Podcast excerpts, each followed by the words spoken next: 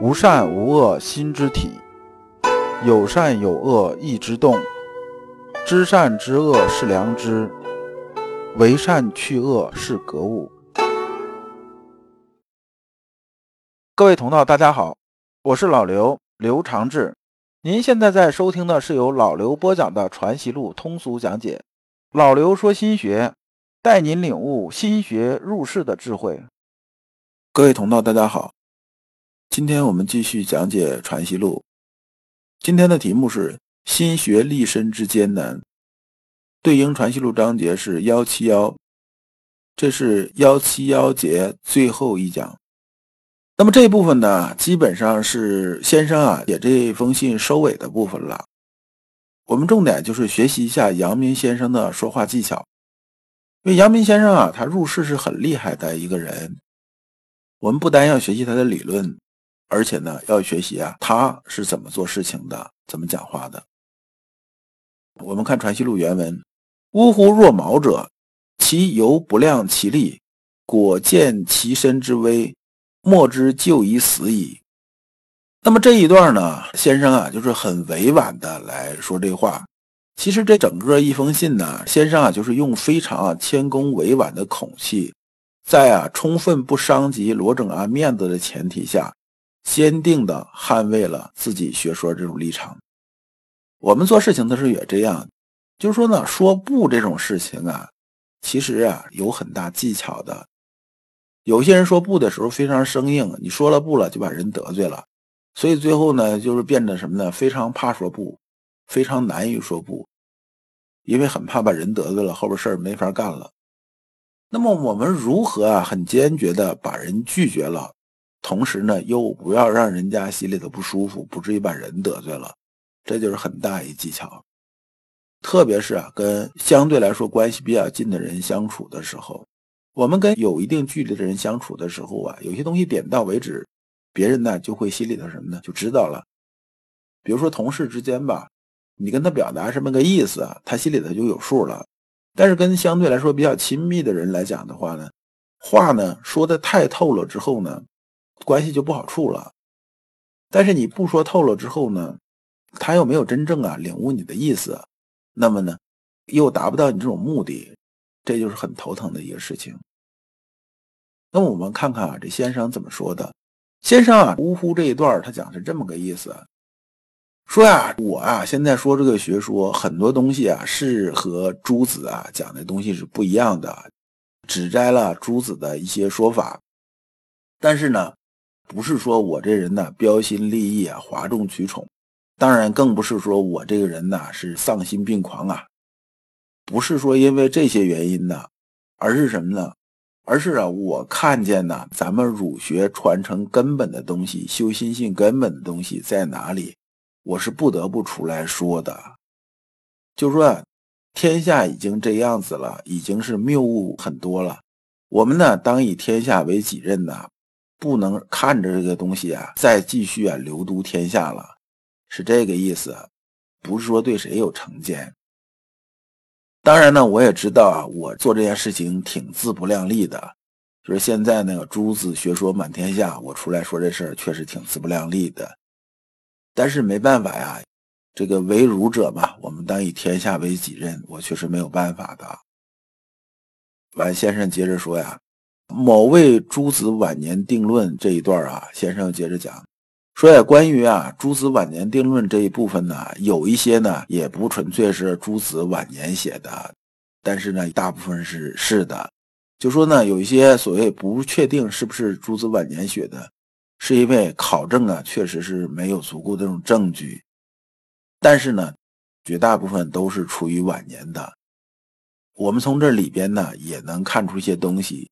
就是从朱子这个角度来说呢，我呢也是学儒学出身的，对朱子来讲的话呢，也是像啊看这个神明一样啊，一旦呢跟他背道而驰啊，我心里的其实也是挺不落忍的。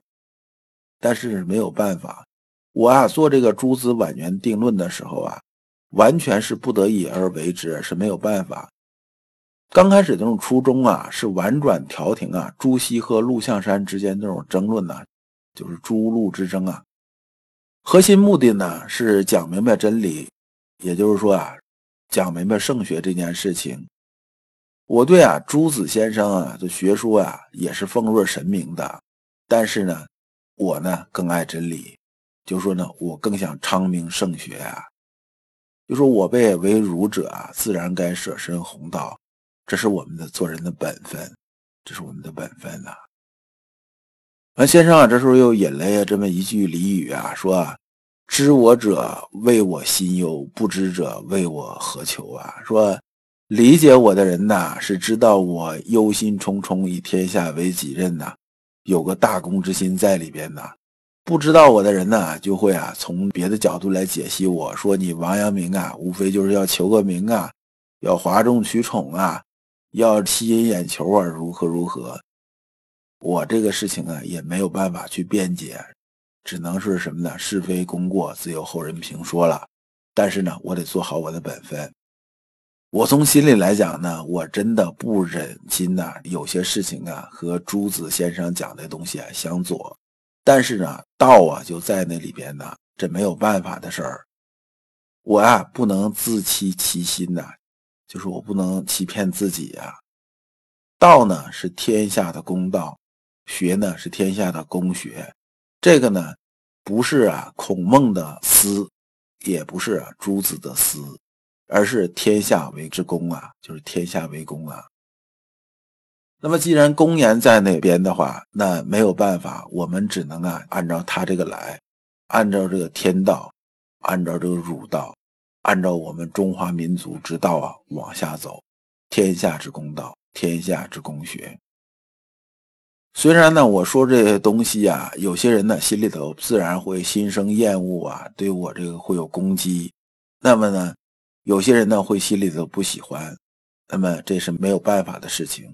而且呢，朱子啊晚年也写了个定论，也承认呢他在年轻时候有些东西呢，可能是有些谬误在里边。所以啊，君子之过如日月之食，其耕也，人皆养之啊。朱子先生啊，这人格魅力还是很大的。而只有啊，小人呢，才对于自己的过错啊，总想出办法来说一套理由，把过错掩盖过去啊。就是小人之过也必闻呐，这是小人这种搞法。作为像朱子这种大家的话，他晚年呢，朱子晚年定论里面那个书信的集子啊，就是把事情啊已经说得很清楚了。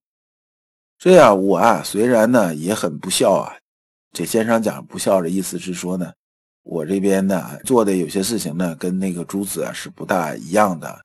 我本人呢道德品质啊自认为也没那么高，但是呢，我呢还是不敢呢用小人之心呢来度君子之腹啊。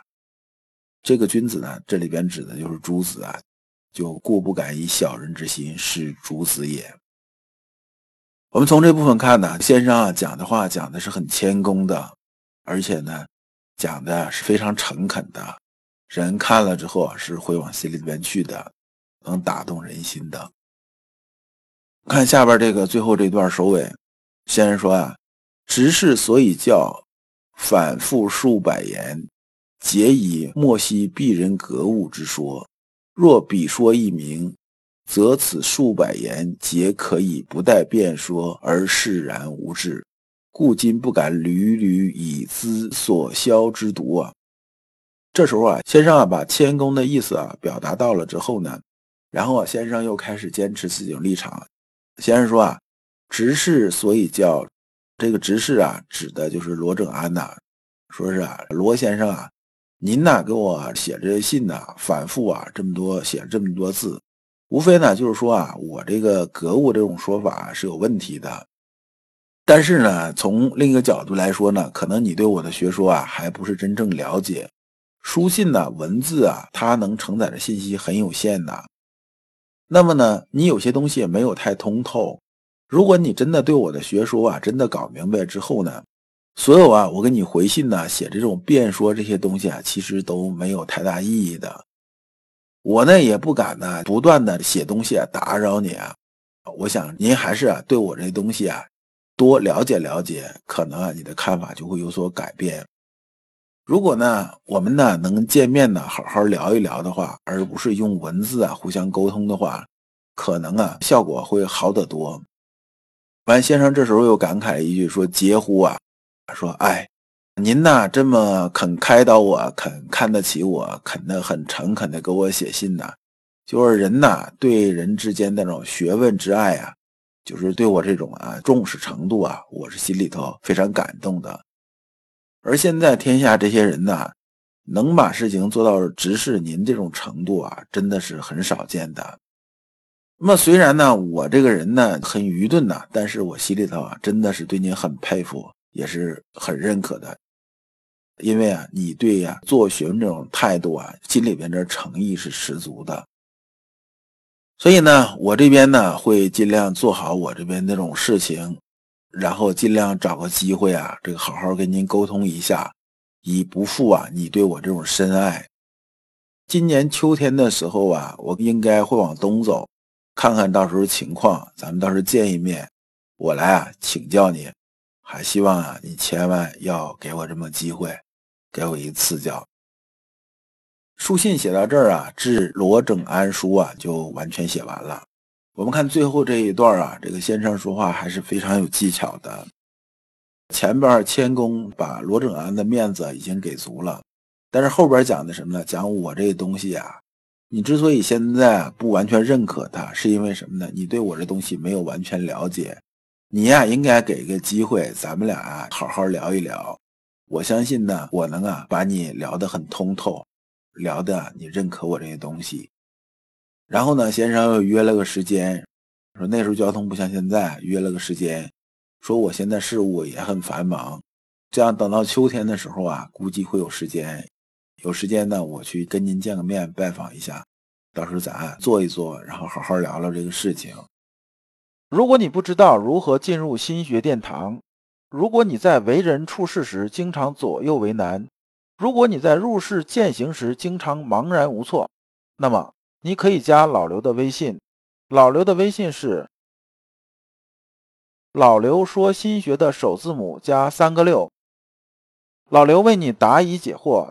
带你趟过晦涩的暗河，到达智慧的彼岸。那么这一讲啊，我们就讲完了，也就是《治罗整安书》啊，已经完全结束了。我们下一讲讲不见事而无闷。感谢诸君。